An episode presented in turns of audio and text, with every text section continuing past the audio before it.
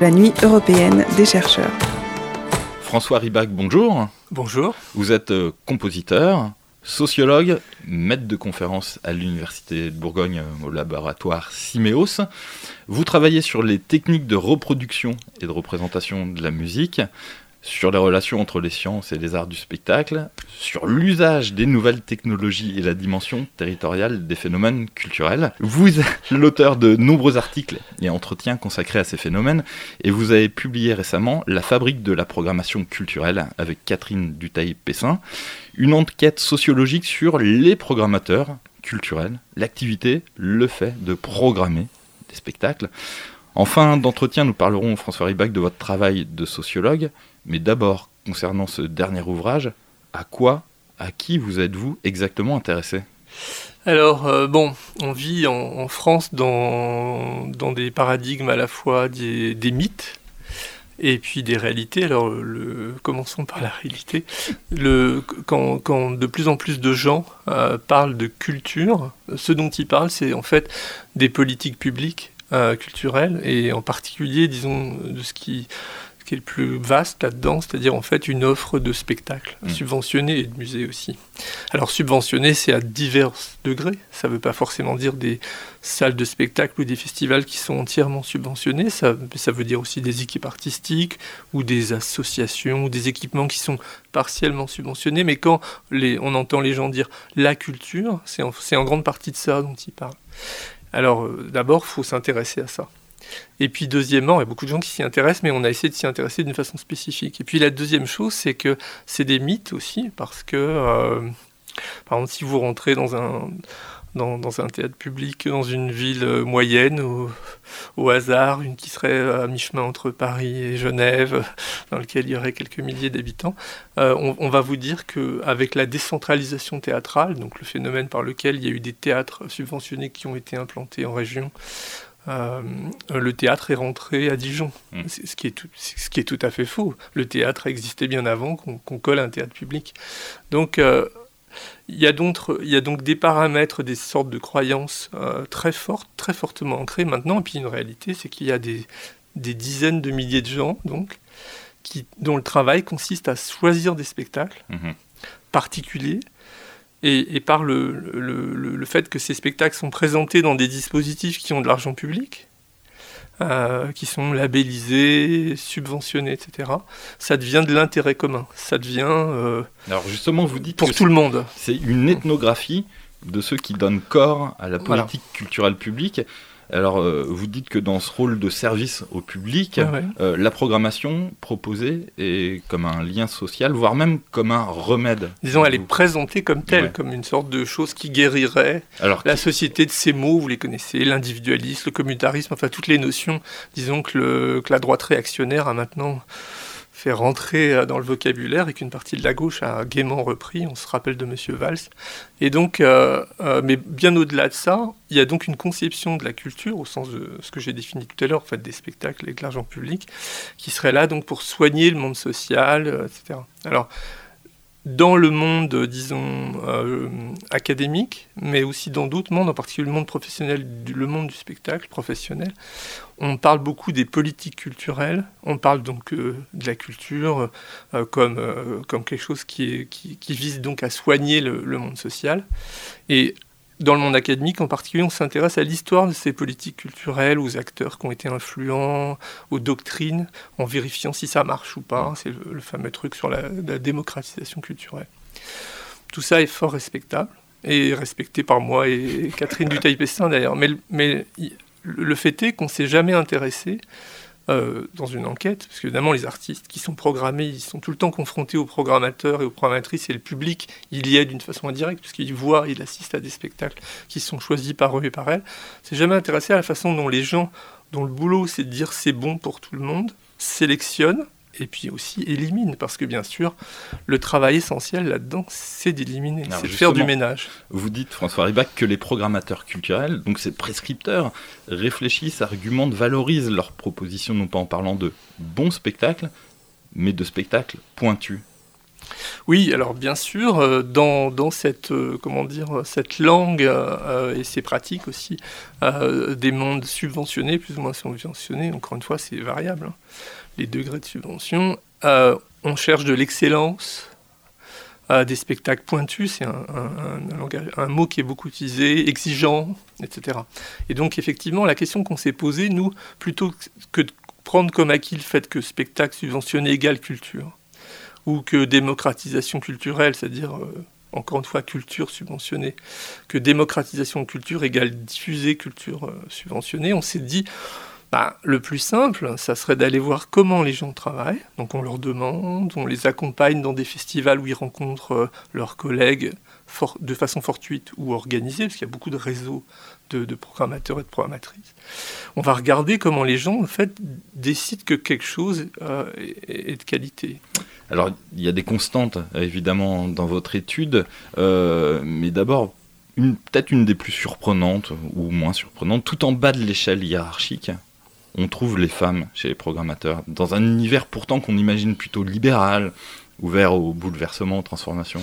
Ouais, ben, c'est pas une surprise, le modèle républicain est un modèle inégal, et il fait euh, avec les femmes dans les cadres républicains la même chose qu'on fait dans le reste de la société, c'est-à-dire qu'il les discrimine. Mm. Et il n'y a pas que les femmes dans le milieu qu'on a vu, il n'y a pratiquement pas de noirs programmateurs ou programmatrices. Où sont les arabes, etc. C'est-à-dire mm. que euh, on retrouve dans le monde culturel et qui effectivement se présente comme un modèle alternatif de résistance à l'aliénation, aux médias, etc. On retrouve les mêmes types euh, de strates sociales et de, euh, de discrimination qu'on retrouve dans tout le reste de la société. Il n'y a pas de doute avec ça. Même si c'est vrai qu'il y a quand même des femmes qui ont des postes de responsabilité influents, mais plus on monte et plus c'est des hommes, c'est clair. Alors parmi les conclusions que vous tirez de cette étude assez originale, vous posez la question de la place de l'expertise et du public. Vous dites, François Rubac, avec Catherine Dutaille-Pessin, dans un article de 2016 publié euh, dans le cahier de la Société française des sciences de l'information et de la communication, dans un monde où les savoirs culturels, scientifiques locaux circulent et sachant que depuis longtemps des associations d'usagers, de patients, de citoyens, citoyennes, de militants, d'internautes prennent leur place dans les débats, voire lancent des alertes, n'est-il pas temps de mutualiser institutionnellement ce qu'il est déjà socialement, à savoir une participation dans la programmation, c'est ça? Alors non, c'est pas la question de la programmation qui est en jeu là. C'est parce que on nous a souvent posé cette question. En gros, vous voulez faire venir des usagers dans les euh, groupes de programmation, quand il y a plusieurs personnes, en général, c'est pas enfin, souvent c'est individuel, c'est personnel, ça se fait tout seul. Mais euh, vous voulez faire entrer dans des usagers dans les théâtres ou les festivals, euh, comme il y a des représentants des consommateurs quand on discute du prix des carnets de chèques. Alors, la réponse est non et oui. C'est-à-dire, d'abord, c'est pas à nous de dire ce qu'il faut faire, mais surtout, notre problème, c'est moins de discuter de la programmation elle-même dans tel et tel lieu, nous, on a fait une étude compréhensive. On a vu des gens qui, qui en fait, euh, ne sont pas des princes. Ils sont confrontés à des contraintes très fortes, l'élu et la culture, la jauge, euh, ce qu'on peut mettre dans la salle, l'argent qu'ils ont, les traditions locales, euh, leur carrière, les équipes avec lesquelles ils doivent travailler, etc. Donc c'est plutôt des gens qui sont qui doivent être très résistants plutôt que des princes, parce qu'ils doivent faire avec des contraintes incroyables. Mais le fait est que euh, si on prend d'autres terrains sociaux comme euh, les maladies, le sida, euh, le nucléaire, rappelons-nous que le nuage de Tchernobyl s'était arrêté à notre frontière, rappelons-nous que les labos pharmaceutiques voulaient imposer des bithérapies aux malades du sida et que c'est les associations de patients qui ont contraint l'industrie pharmaceutique, l'État et les médecins Hein, à faire des trithérapies parce qu'ils les ont expérimentées eux-mêmes et qu'ils avaient moins d'effets secondaires, etc. Rappelons-nous que c'est souvent des amateurs ou des profanes qui lancent des alertes sur des choses dont ils ne sont pas censés être des spécialistes. Alors la question qu'on pose, c'est puisque dans des terrains amiantes, sida, dans, euh, déchets, incinérateurs, dans lesquels les gens sont il y a des dangers euh, à la fois pour des personnes et pour le monde social. On a donc des formes d'expertise qui sont à la fois amateurs et pros, expertes et profanes, et finalement c'est en négociant entre tous les acteurs impliqués qu'on arrive à trouver des solutions qui sont socialement utiles et qui peuvent être rediscutées, renégociées, etc. Alors, si vous permettez, je voudrais faire une petite parenthèse là-dessus. On dit que la culture n'est pas dangereuse. Mais elle peut l'être. Alors, je vais vous prendre un exemple. Dans les années 80, il y a une série d'experts, ce qu'on appelait des inspecteurs de la musique, c'est tout un programme au ministère de la Culture, qui ont en gros décidé que c'était pas nécessaire de faire des locaux de répétition pour les rockers en région, enfin de mettre de l'argent public là-dedans. Et à la limite, parce qu'il y avait d'autres qui faisaient des pressions dans les cabinets et dans le monde social, ok, on va faire des scènes de rock avec de l'argent.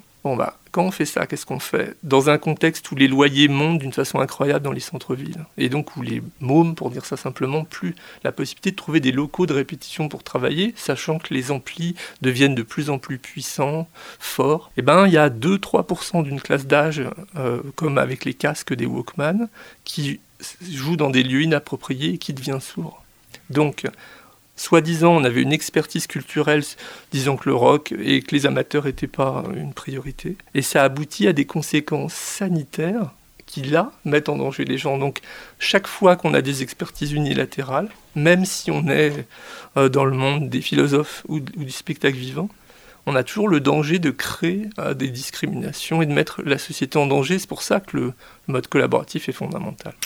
François Ribach, on va sortir de, cette étude et puis s'intéresser pour terminer euh, cet entretien à votre travail de, sociologue. Quand vous parlez de vos recherches au grand public, euh, qu'est-ce qui les intéresse? Qu'est-ce qui étonne ce public? Vos recherches en général, qu'un sociologue s'intéresse à la musique, à la culture? Alors moi je suis un compositeur avant d'être un, sociologue, pas simplement dans mon échelle personnelle, mais parce que j'ai été à 25 ans un professionnel avant de rentrer à l'université. Donc d'abord, c'est pas étonnant que je m'intéresse à la musique et à la culture. parce que moi aussi, j'étais programmé dans mes opéras, etc. Donc j'avais bon, envie de comprendre ça d'une autre façon. Mais euh, alors là, je dirais, je répondrais comme ça. Hum, probablement parce que moi, j'ai donc pas été formé par le, modèle académique. Hum, je, je, suis assez résistant, et c'est peut-être pas non plus étranger au fait que j'ai fait une partie de mes études chez les Britanniques. Euh, je suis très très résistant envers le jargon. Mhm. En fait, et par tous les dispositifs, en particulier langagiers, qui consistent finalement à construire un, espace séparé, euh, précisément académique. Et je, crois même euh, que les mises à distance, il y a beaucoup de gens qui écrivent des articles en disant nous pensons que, etc. Et il n'y a pas que moi qui le crois, il y a des travaux là-dessus, que toutes les formes de mise à distance, au-delà même des mots qu'on emploie, euh, du savoir et du travail scientifique euh, ont des, comment dire, des, des sous-bassements sociaux euh, qui sont pas trop de mon goût. Mmh. Moi, je suis pas. Je, je, pense qu'on peut, en particulier dans les sciences sociales, parler de la même façon à un collègue qu'à un garçon de café. C'est pareil. Et donc, voilà, je, répondrai comme ça, c'est-à-dire... Euh, Et ce public, est-ce qu'il vous considère comme un chercheur, un scientifique avec euh, la blouse blanche, j'imagine, qu'on peut mettre sous le, le Qu'est-ce que vous entendez par public? Vous parlez de quoi, alors? Justement, ces personnes-là avec qui vous communiquez, qui sont ni vos collègues, ni des, des experts, quand vous leur dites bonjour, compositeur et sociologue, je m'intéresse à, à, ces faits sociaux, est-ce que pour eux, euh, on est dans, dans l'image du scientifique habituel, classique, intégré Faudrait demander à plusieurs personnes, j'en sais rien. Moi, en tout cas, ce que je constate euh, de façon souvent étonnée, effectivement, c'est euh, le, comment dire l'autorité morale hmm. incroyable que confère le fait d'être un universitaire. Et, auquel, encore une fois, j'ai pas été habitué, parce que je suis rentré à l'université tardivement dans, dans ma vie. Et donc c'est vrai qu'il y a un... Mais c'est le contraire aussi. C'est-à-dire que je me rappelle que dans mes premières enquêtes, j'ai fait une enquête il y a 10 ans sur la façon dont les, les jeunes adolescents apprenaient la musique à la maison, les hip-hoppers, les rockers, les technoers, les trip-hoppers, etc. Comment les gens écoutaient de la musique, euh, faisaient des groupes. Et j'avais eu un mal fou, par exemple, à rencontrer des, des slammers parce que j'avais fait la bêtise, la connerie en ah. fait, de mettre que j'avais une subvention du ministère de la Culture dans, dans mon mail, mm. et donc euh, j'ai jamais pu les contacter. Ils ont jamais voulu me parler. Donc vous voyez. Euh, et puis on termine avec, euh, avec cette thématique qui traverse toutes les, interviews, toutes les émissions de Radio Campus sur cette nuit des chercheurs. Que signifie pour vous l'expression recherche culturelle recherche culturelle. Recherche sur la culture. Le, alors c'est à double entrée pour vous, recherche sur la culture, c'est aussi pour ça que je vous avais invité, mais plus largement d'être dans le domaine des sphères sociales, de ne pas être dans la science dure. Quoi. Bah, bon, je dirais trois choses là. On est dans l'anthropocène maintenant, hein. donc euh, les activités humaines sont devenues une force géologique. C'est pour ça qu'on est tous en danger de mort et enfin l'espèce humaine est en danger de mort. Donc la différence culture-nature, c'est-à-dire le fait que le monde social, les humains seraient vraiment différents du monde naturel parce que le monde naturel, il aurait sa propre euh, existence, il aurait sa temporalité géologique qui serait incroyablement longue par rapport à celle des mondes humains. Bah, tout ça, c'est pas simplement caduque du point de vue des idées, c'est caduque matériellement, c'est-à-dire c'est les activités humaines qui, qui mettent euh, la nature en, en dessus-dessous, et comme on vient de le voir à Saint-Martin, nous mettent littéralement en danger d'existence. Premier point.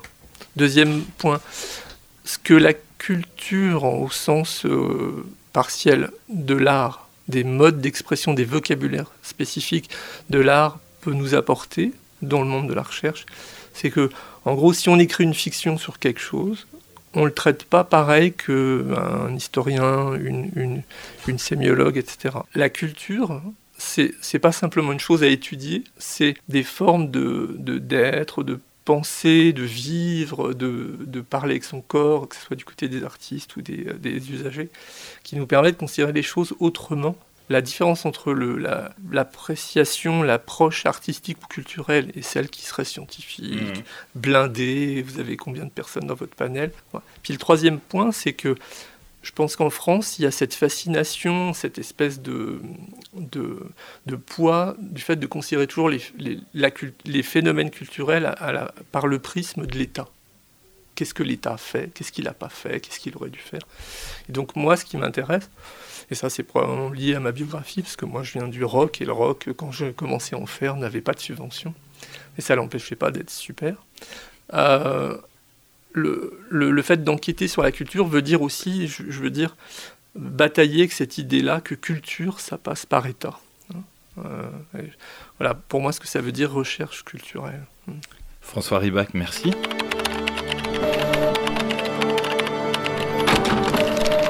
La nuit européenne des chercheurs.